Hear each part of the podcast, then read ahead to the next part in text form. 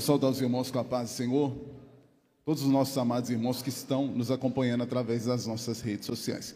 Querido, abra sua Bíblia, 2 Reis, capítulo de número 4, vamos estar fazendo a leitura do versículo 1 ao versículo de número 7. Nos diz assim a palavra do Senhor: Certa mulher, viúva de um dos discípulos dos profetas, clamou a Eliseu, dizendo: O meu marido, seu servo, está morto. E o Senhor sabe que esse seu servo temia o Senhor Deus. Mas veio o credor para levar os meus dois filhos como escravos.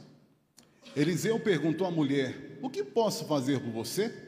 Diga-me o que, o que você tem em casa. Ela respondeu: Esta sua serva não tem nada em casa, a não ser uma, um jarro de azeite. Então Eliseu disse: Vá, peça emprestadas vasilhas a todos os seus vizinhos, vasilhas vazias, muitas vasilhas. Depois entre em casa, feche a porta atrás de você e dos seus filhos, e derrame o azeite em todas aquelas vasilhas. Ponha à parte as que forem ficando cheias. A mulher foi embora dali e fechou a porta atrás de si e dos seus filhos. Estes lhe passavam as vazias, e elas enchia.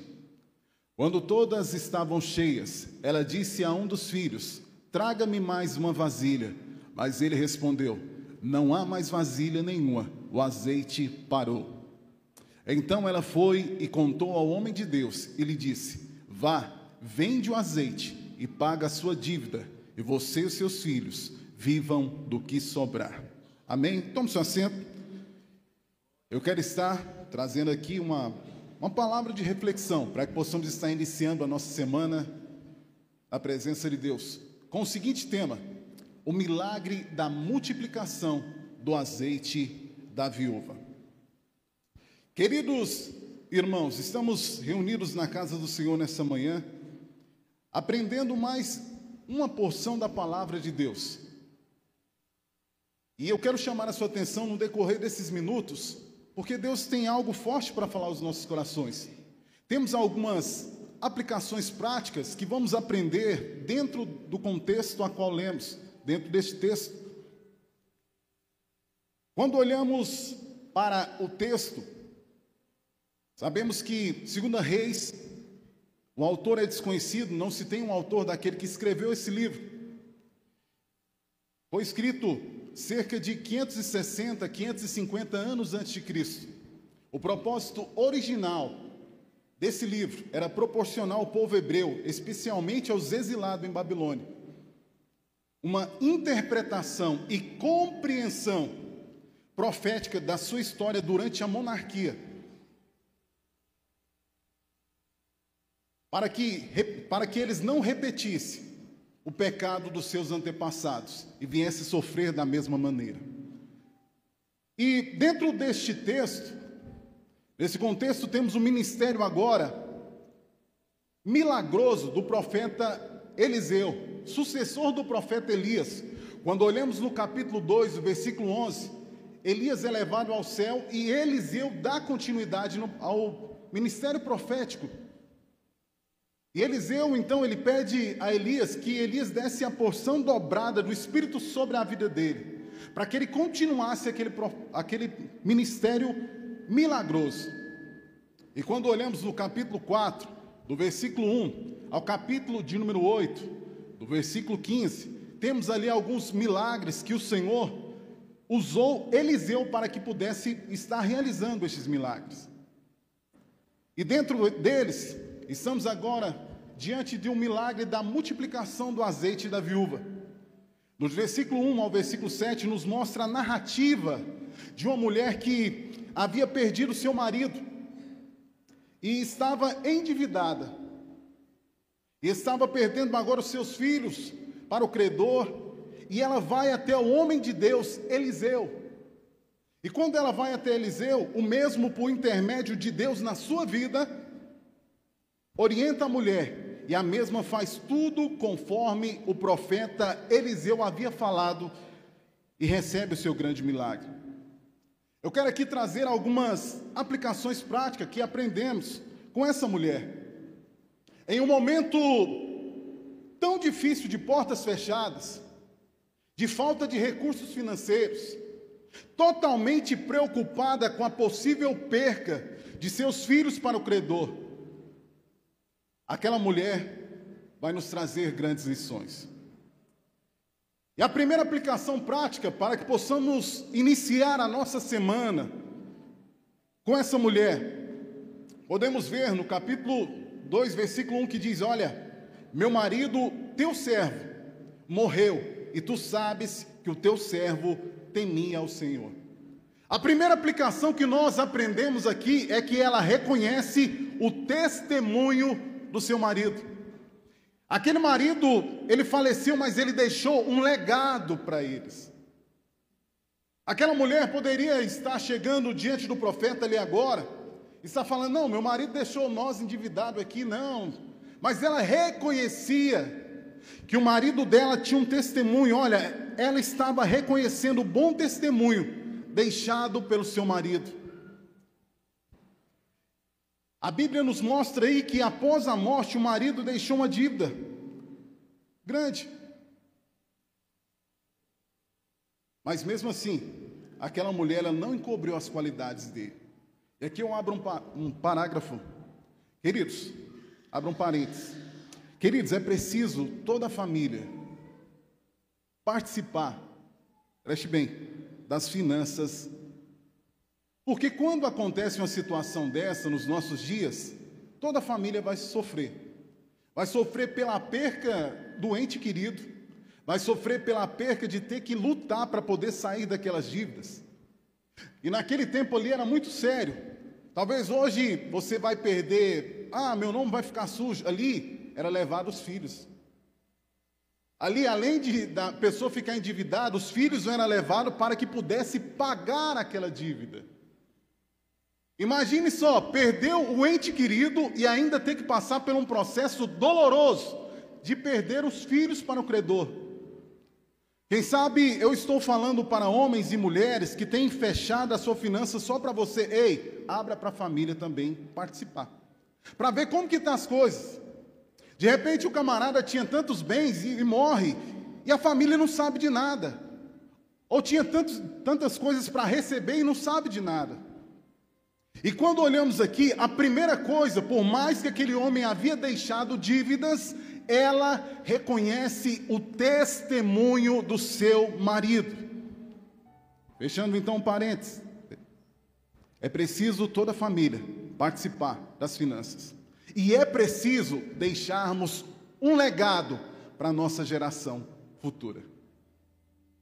Como as pessoas têm olhado para nós, como a família tem olhado para nós, como está o nosso testemunho para com as pessoas? Testemunhar é mostrar aquilo realmente que somos em todos os lugares. Seja na igreja, seja em casa, seja no trabalho, seja aonde for. Aquela mulher então, olha, ela diz: Olha, meu marido, teu servo morreu, e tu sabes que o teu servo temia o Senhor. A primeira aplicação que nós aprendemos aqui é que ela reconhecia o testemunho do seu marido. Vamos mais. A segunda coisa que nós aprendemos, e uma mulher das mulheres dos filhos do profeta clamou a Eliseu. A segunda aplicação prática, ela foi buscar ajuda na pessoa certa. O problema nosso é que muitas vezes nós estamos procurando ajuda em quem não pode nos ajudar.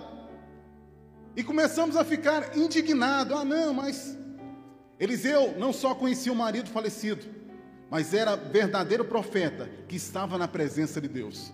Queridos, muitas vezes estamos passando adversidades e vamos em busca de pessoas que não podem nos ajudar. Infelizmente, vivemos num mundo de corações ruins Alguns dão brecha e o diabo vai e faz festa. Por quê? De repente você fala alguma coisa para ele, aquela pessoa vai ficar te acusando, porque não pode te ajudar. Aquela mulher, ela vai, acredito eu que tinha mais profetas ali, mas ela vai no profeta Eliseu. Não, tem um profeta tal, ele tal, rapaz.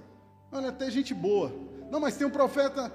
Não, quer saber, Dum, eu vou no profeta Eliseu, porque ele conhecia o meu marido.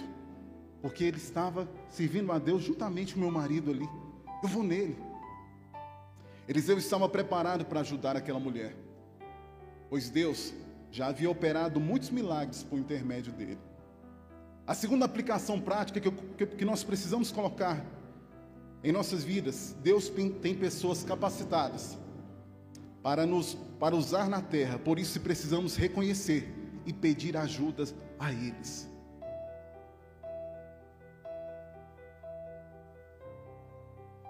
Aqui é algo tão forte, porque, queridos, temos aqui a reunião do conselho, e é bacana dizer isso. Reunião do conselho não é só para disciplinar ou colocar em comunhão. Reunião do conselho é para pedir um conselho, para que eu possa tomar uma decisão. E talvez você está em dúvida ali, está procurando muitas pessoas. Ei, eu te convido, vem na reunião no conselho, para que Deus use homens capacitados por Deus para poder abençoar a sua vida de uma maneira poderosa. Existem pessoas que chegam ali na reunião do conselho com essas dúvidas para poder resolver alguma coisa, ou para poder iniciar um projeto. E de repente, então, ele chega ali e o Senhor usa um daqueles que estão participando para abençoar as pessoas. Acabou a reunião, o que aconteceu vai ficar lá. Só que muitas vezes nós estamos procurando ajuda em pessoas erradas e queremos que Deus nos abençoe. Aquela mulher, ela foi na pessoa certa, ela foi em Eliseu e Deus concedeu a ela a vitória. Vamos mais. A terceira aplicação prática que nós aprendemos dentro deste texto. E veio o credor para levar os meus dois filhos para ser para serem servos. A terceira coisa, aquela mulher, ela luta pelos seus filhos. O credor queria levar seus filhos, porém aquela mulher ela toma uma decisão, olha, não aceitando. Não, eu não posso desistir. Ela estava disposta a fazer o que fosse preciso para que aquele homem não levasse os filhos dela, porque aquilo ali era precioso para ela. Papai e mamãe, aqui vai uma pergunta que nós precisamos colocar em prática. Você tem a disposição de lutar pelos seus filhos?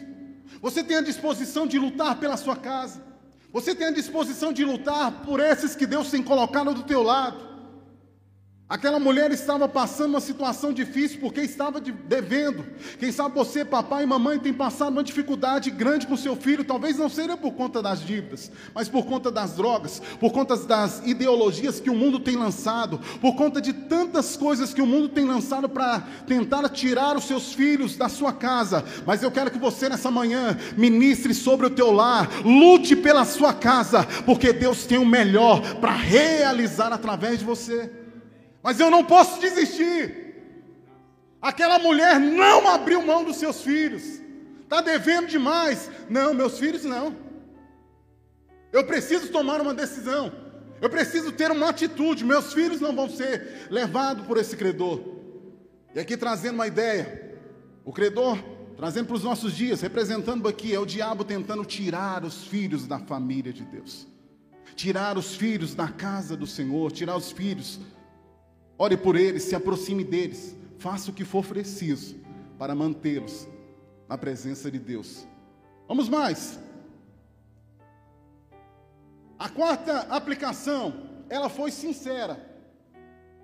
Tua serva não tem nada em casa, senão uma botija de azeite. A sinceridade é fundamental na vida do cristão, e aqui vai algo forte. Ser sincero é ser transparente e não esconder nada. Nossa vida deve ser um livro aberto. As pessoas precisam olhar, nós pregamos aqui nesse púlpito, como nós lá fora. A nossa conduta precisa ser a mesma. A viúva foi sincera em responder ao profeta sobre o que ela tinha na sua casa. Ao invés de mentir para poder, não, vou ficar com dó dessa mulher, não, só não tem nada, não. Ela disse toda a verdade, senão uma botija de azeite. Nós não somos obrigados a falar tudo da nossa vida, mas tudo que falarmos tem que ser verdadeiro. Eu vou dizer de novo: nós não somos obrigados a falar tudo que fazemos para as pessoas, mas tudo que dissermos deve ser verdadeiro. A mentira, ela não pode fazer parte da nossa vida. Aquela mulher foi sincera. Talvez se fosse nos dias de hoje, de repente você pegasse e tal. Ah, não, tem, não tem nem azeite. O trem lá está feio, acabou tudo. Mas aquela mulher, por ela ser sincera, olha, ela disse: se não uma botija de azeite. O que você tem na tua casa para que Deus comece a realizar o sobrenatural? Talvez você está dizendo, não tem nem a botija. Mas Deus pode entrar com providência no teu lar nessa manhã e fazer o sobrenatural acontecer. Vamos mais. A quinta aplicação, ela tinha uma boa relação com seus vizinhos. Então disse ele: Vai e pede emprestado de todos os seus vizinhos. Vasilhas vazias, não poucas. Segunda Reis, no capítulo 4, versículo 3. Ela precisava ter uma boa convivência com seus vizinhos. Senão, como poderia conseguir vasilhas neste momento? E aqui vai um alerta. Primeiro dele, nós como cristãos precisamos ter comunhão com as pessoas. Não de ficar na casa dos outros lá, não, irmão, o tempo todo não. Mas precisamos ter uma boa convivência. Quem sabe aquele vizinho chega e fala, rapaz, esse aí é, é crente, mas quando ele chega lá, o negócio na casa vira uma bagunça. Será que é crente mesmo? Aí eu vou lá na primeira aplicação, bom testemunho, está sumindo. E a segunda, eu sou obrigado com todos os meus vizinhos, não converso com ninguém que é, obrigado com todo mundo. Meu Deus. Deus então, através dessas aplicações, está nos dizendo: olha, é preciso ter uma boa relação com os nossos vizinhos. Aquela mulher tinha uma boa relação porque ela precisava de vasilhas emprestadas. E ela começou a pedir, o povo foi emprestando, falou: não, a, a fulana de tal, beleza, vamos passar para ela. É uma pessoa boa. Precisamos manter uma boa relação com os nossos vizinhos, pois na necessidade teremos com quem contar. Vamos mais, já estou quase finalizando. A, sete, a sexta aplicação, ela fez tudo conforme o profeta Eliseu a instruiu. O capítulo, versículo 3 ao 5 diz assim: Então disse ele: Vai, pede emprestada de todos os seus vizinhos vazias vasilhas, não poucas.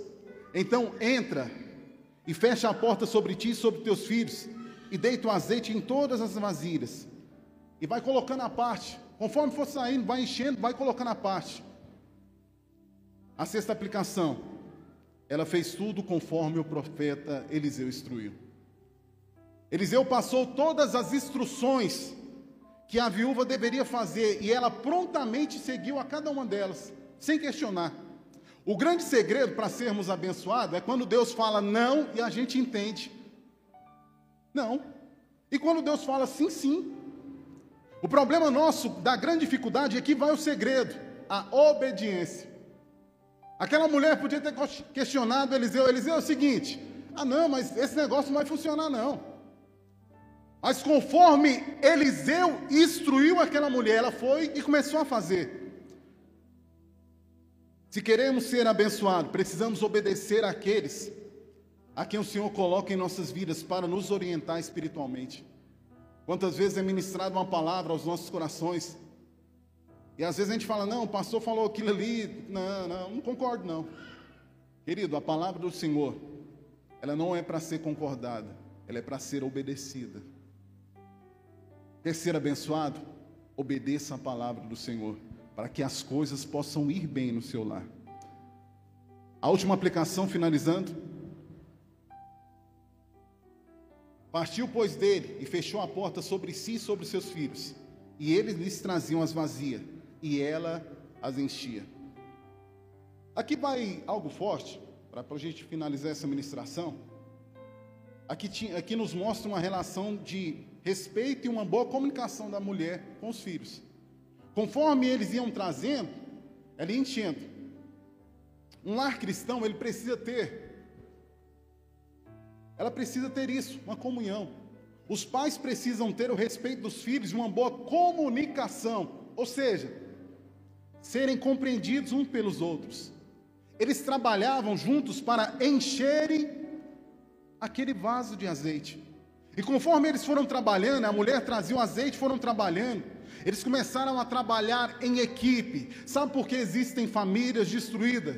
É porque um quer ir para um lado, outro para o outro. Mas quando a família trabalha em equipe, Deus começa a abençoar de uma maneira poderosa cada lar. E aquele momento, conforme ia trazendo, não, traz lá, menino, pega, traz a vasilha, traz a vasilha. E ela trazia e enchia, trazia e enchia. Eu quero dizer para você aqui, quando nós começamos a trabalhar em equipe no nosso lar, Deus começa a abençoar de uma maneira poderosa. Finalizando essa ministração. Assim como Deus fez o milagre da multiplicação do azeite da viúva, Ele pode fazer milagres em nossa vida hoje. Precisamos colocar em prática a nossa fé e termos atitude para o Senhor nos abençoar. Aquela mulher estava ali, totalmente perdida, endividada, a ponto de perder os seus filhos. Mas ela vai de encontro ao homem de Deus. Ela não desiste da sua casa, ela não desiste de lutar. Ela ouve as instruções que aquele homem de Deus passou para ela e aplica na sua vida. E Deus então entra com providência e o milagre acontece na vida dela. Eu não sei como se encontra o seu lar hoje, mas eu sei que Deus pode fazer o sobrenatural acontecer na tua vida. Assim como esse milagre aconteceu na vida daquela viúva, totalmente sem saída, Deus está hoje nos dando a oportunidade de entender que o controle está nas mãos dele. E se eu colocar a minha fé em, diante do Senhor em prática, Deus está disposto a abençoar a minha casa, o meu lar, a minha vida. Eu quero que você feche seus olhos, eu quero orar com você. Pai querido, em nome de Ti, ó Deus, a Tua palavra foi ministrada a cada coração. Eu lhe peço que o Senhor possa estar indo de encontro à necessidade de cada um dos Teus filhos, aqueles que porventura hoje necessitam de um grande milagre. Eu sei que o Senhor pode realizar, assim como o Senhor realizou na vida daquela viúva, Pai. Eu lhe peço que, pela Tua infinita misericórdia, o Senhor possa estar indo de encontro à necessidade de cada um dos teus filhos, abençoando e nos concedendo, ó Deus, um início de semana de grandes vitórias. É o que lhe peço em nome de ti, Jesus. Amém.